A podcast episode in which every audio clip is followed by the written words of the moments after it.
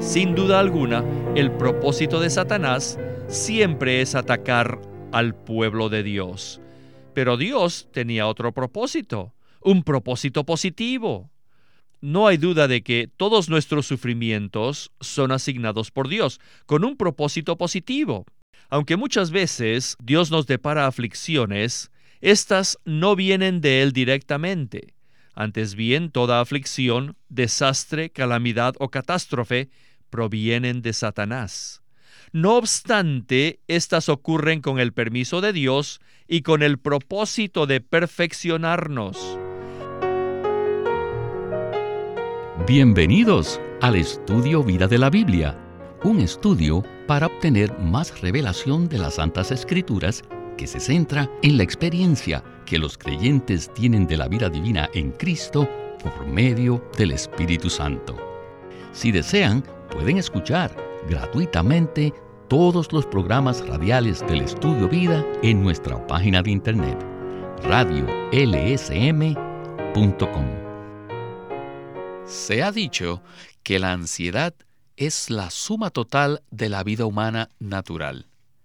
Día tras día y hora tras hora, la mayoría de la gente vive llena de ansiedad. Cuanto más minuciosos y cuidadosos seamos al tomar decisiones, más ansiedad tendremos. Pero la Biblia dice, sea conocido de todos los hombres lo comprensivo que sois. Por nada estéis afanosos. La ansiedad y la comprensión no solo son dos polos opuestos, sino que también son dos fuentes distintas de las cuales procede nuestra experiencia. Y es de esto y mucho más que estaremos compartiendo en el estudio Vida de Filipenses de hoy, que dicho sea de paso es el último de esta serie.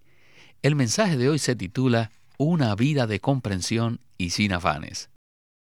Como acabo de decir, este es el último programa de la serie del estudio Vida de Filipenses y estamos contentos de que Eric Romero nos acompañe para darnos una palabra que nos ayude a ser librados de la ansiedad y también a cerrar con broche de oro todos estos estudios vida que hemos hecho del libro de Filipenses.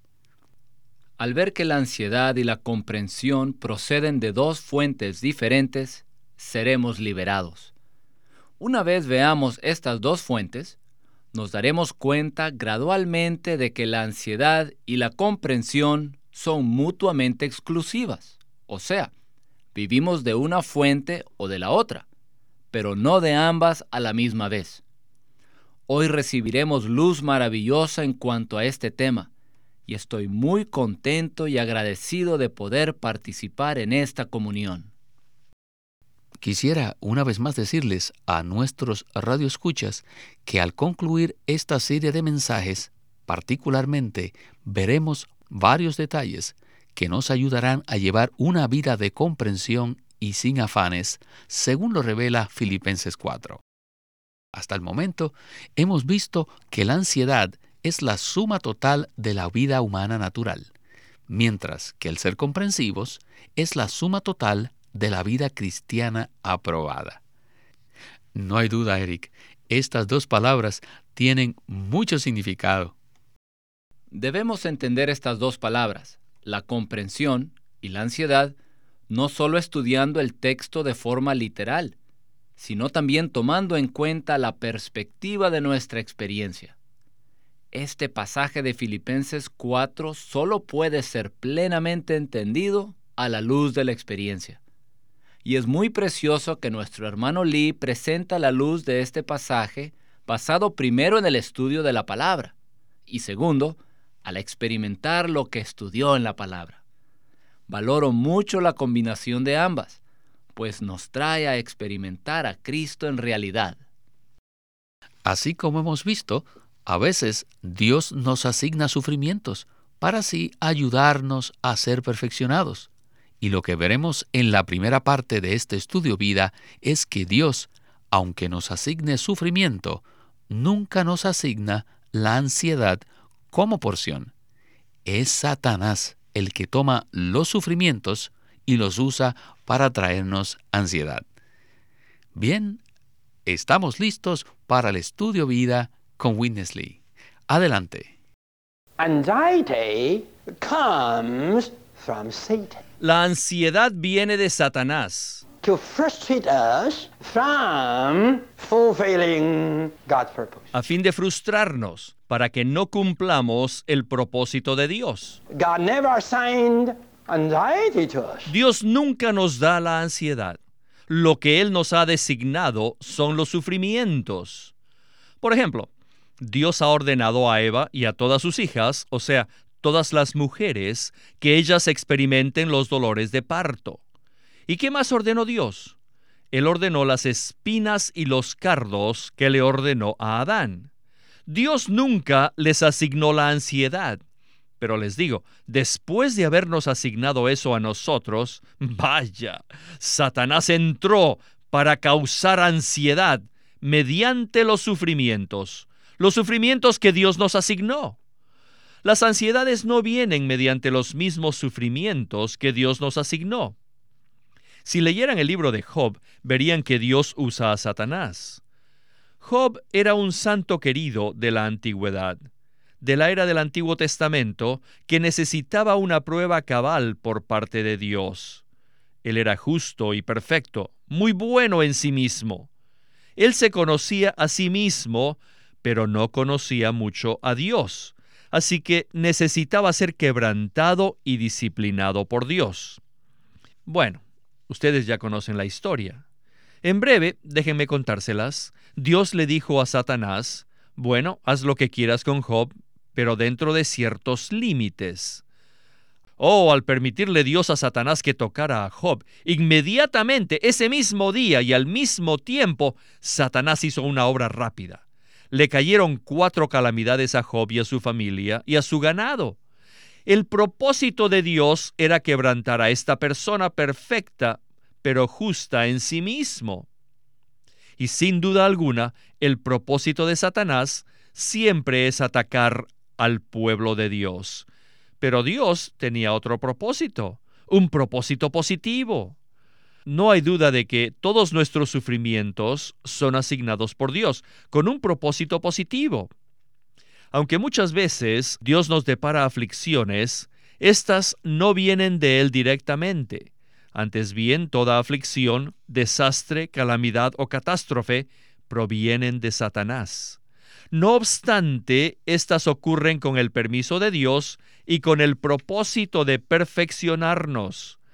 Esta era la razón por la que Pablo podía declarar lo que dijo, y quisiera leer 2 de Corintios 4:17, que dice: porque esta leve tribulación momentánea produce en nosotros un cada vez más excelente y eterno peso de gloria.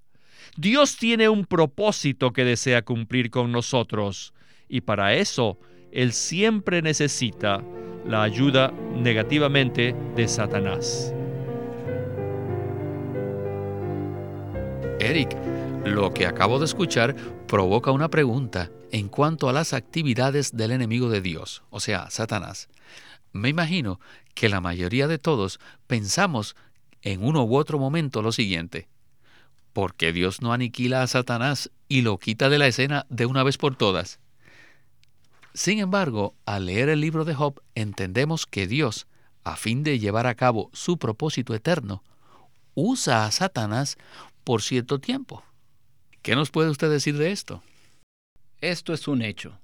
Dios, a fin de cumplir su propósito divino, ha usado y continúa usando a Satanás para quebrantar y disciplinar al hombre. Es evidente al leer Job que Dios le dio a Satanás el permiso, dentro de ciertos límites, de hacer algunas cosas que quebrantarían a Job, una persona quien se creía perfecto y recto en su propia opinión y que se justificaba a sí mismo.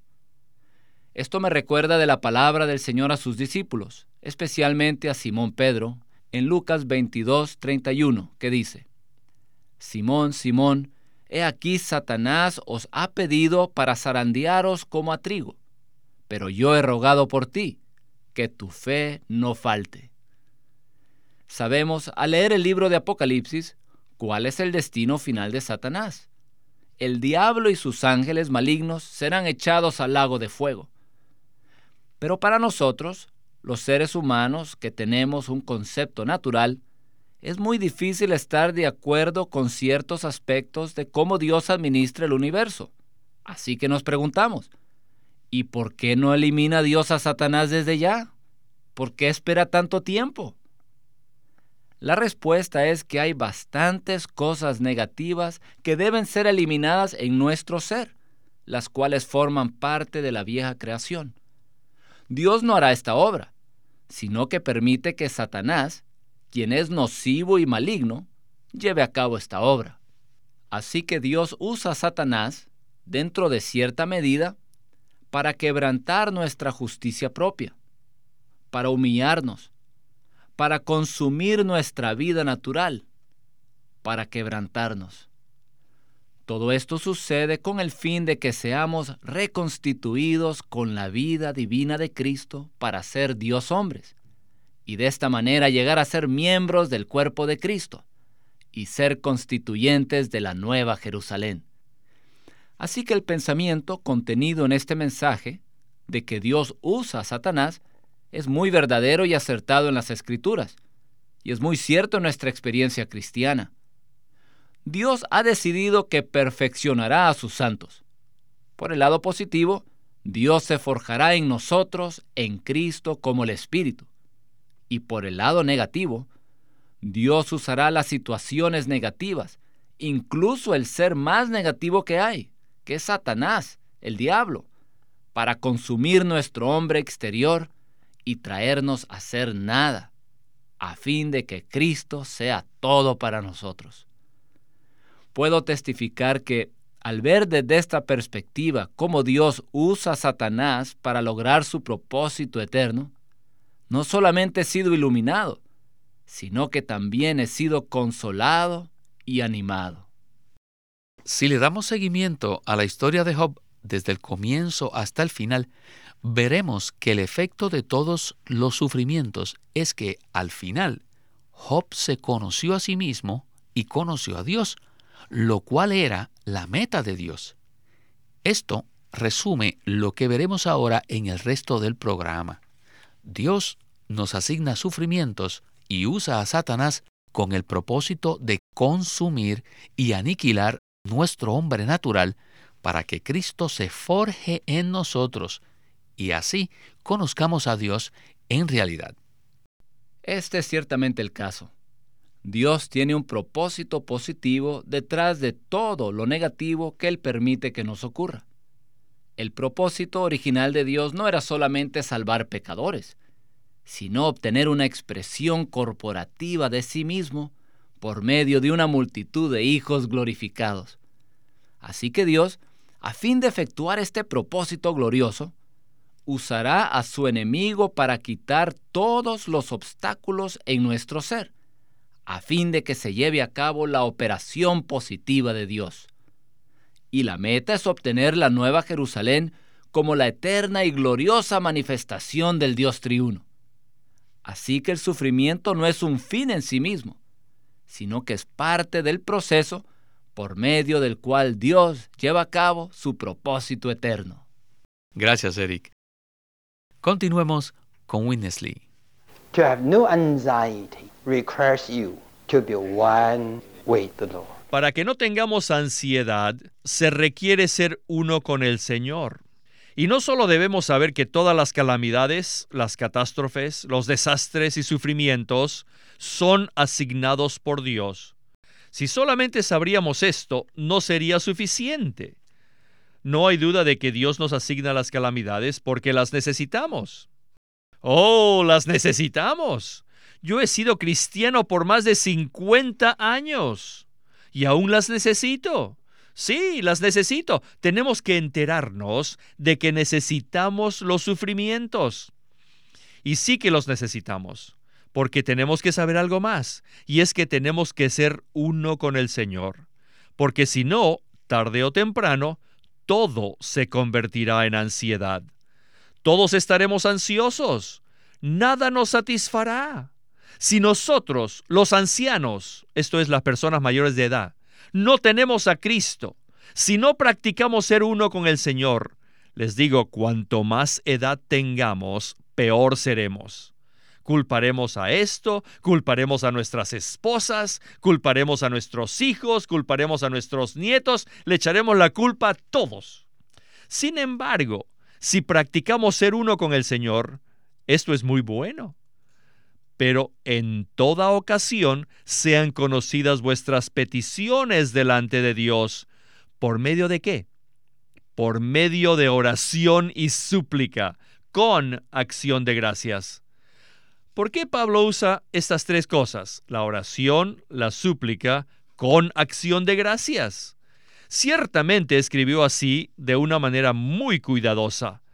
La oración, según la lengua griega, y según nuestra experiencia también, es una comunión con el Señor y una adoración a Él. O sea que la oración incluye la comunión y la adoración. Necesitamos tener un tiempo de oración con el Señor cada día, una y otra vez, en la cual vayamos al Señor para tener comunión con Él y adorarlo. Luego, en esta comunión, durante la adoración, tal vez hagamos cierta petición y se la supliquemos a Dios con el cual estamos teniendo comunión.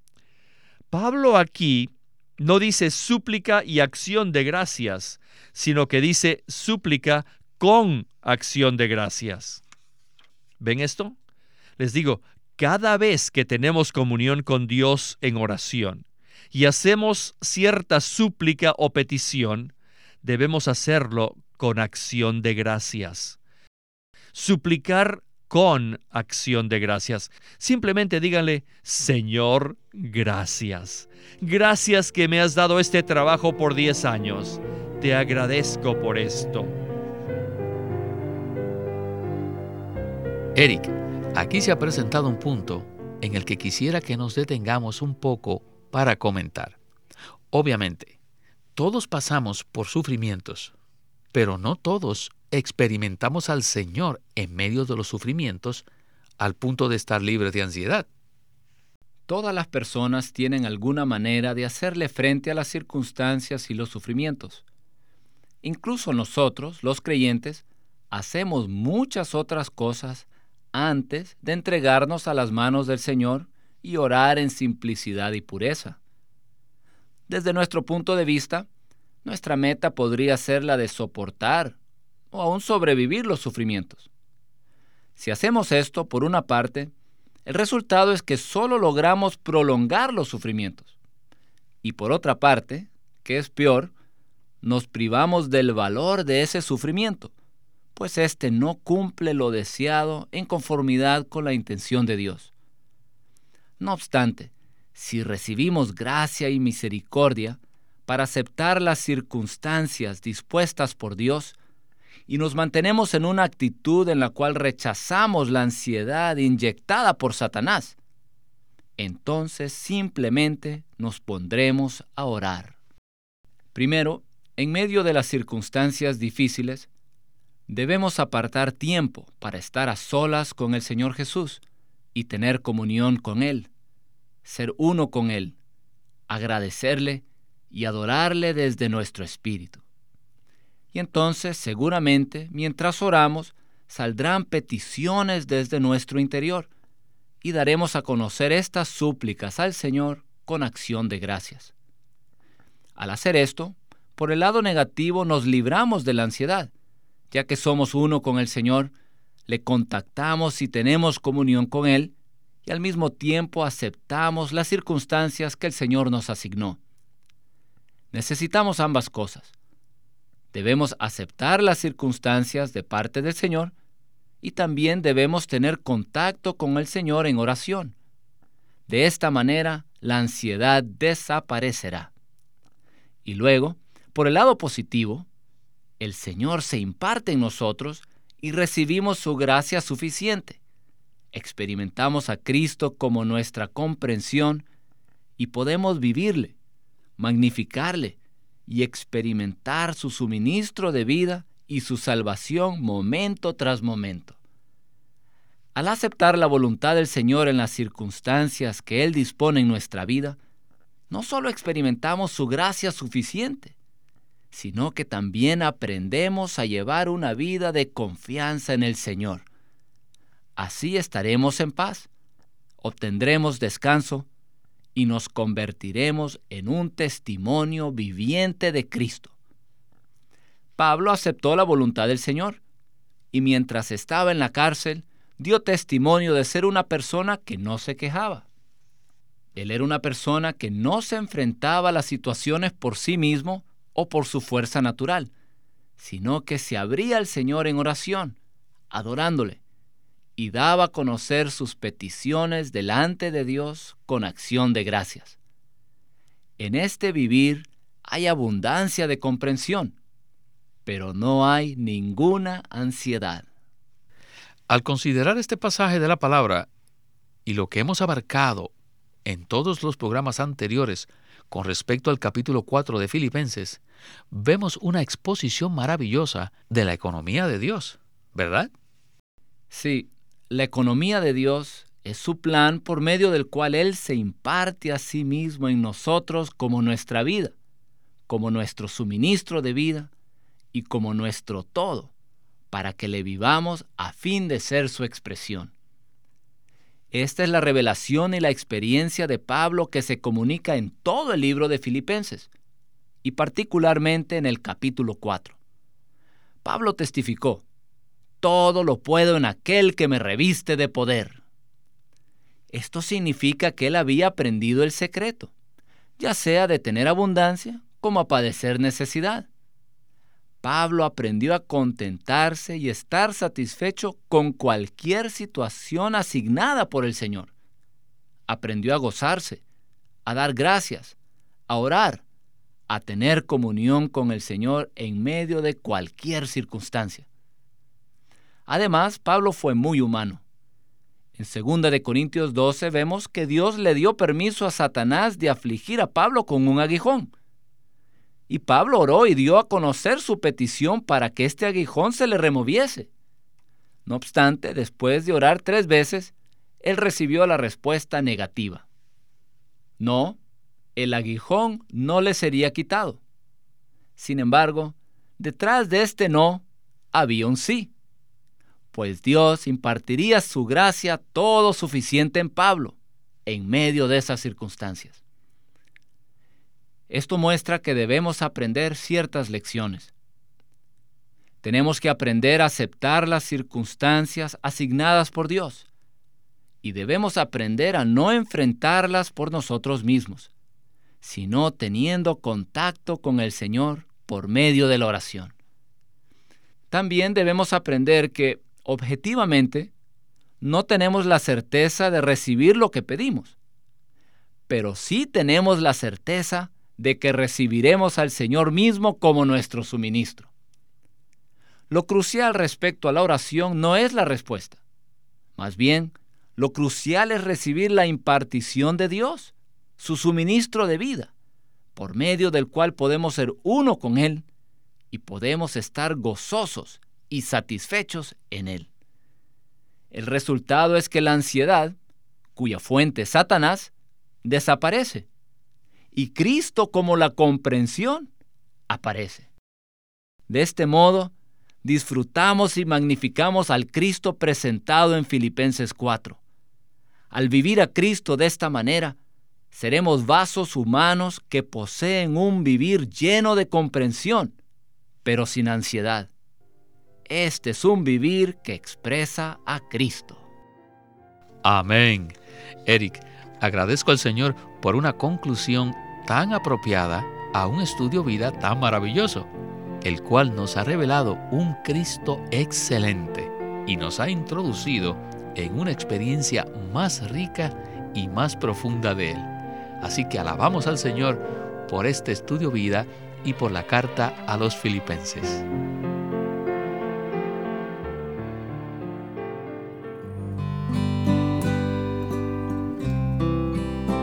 Ahora, a nuestros radioyentes quisiera mencionarles que para que profundicen en este material, quisiera recomendarles los mensajes impresos del estudio Vida de Filipenses, el cual consta de un juego de tres tomos que les serán de mucha ayuda. El libro de Filipenses trata de la experiencia subjetiva de Cristo y de cómo podemos entrar en lo que Dios ha preparado para nosotros. En estos 62 mensajes del estudio Vida de Filipenses, Witness Lee abre el libro para mostrarnos cómo podemos vivir a Cristo, cuando dice porque para mí el vivir es Cristo, y cómo en cualquier circunstancia podemos disfrutarlo y magnificarlo. El estudio Vida de Filipenses es un juego de tres tomos que nos muestran las riquezas profundas de la epístola y nos llevan versículo tras versículo para entender todo lo que contiene. Al final de estos mensajes el hermano Lee dio siete mensajes solo de una palabra, solo de la palabra gentileza, que fue traducida en la versión recobro como comprensivos en Filipenses 4.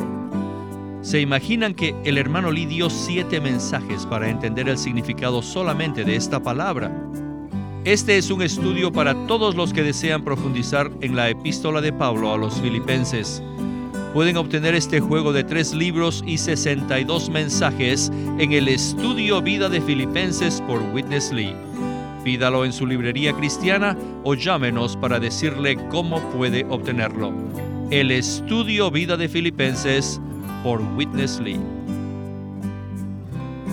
El estudio Vida de la Biblia es una producción de Living Stream Ministry que presenta el ministerio de Watchman Nee y Witness Lee. Witness Lee sirvió fielmente al Señor durante más de 70 años y culminó su labor con este exhaustivo comentario de todas las escrituras llamado El Estudio Vida de la Biblia.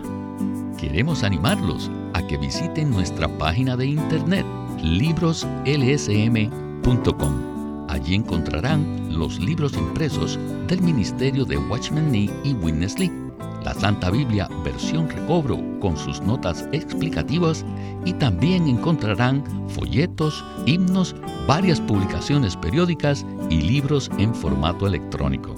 Por favor, visiten nuestra página de internet libroslsm.com. Una vez más, libroslsm.com.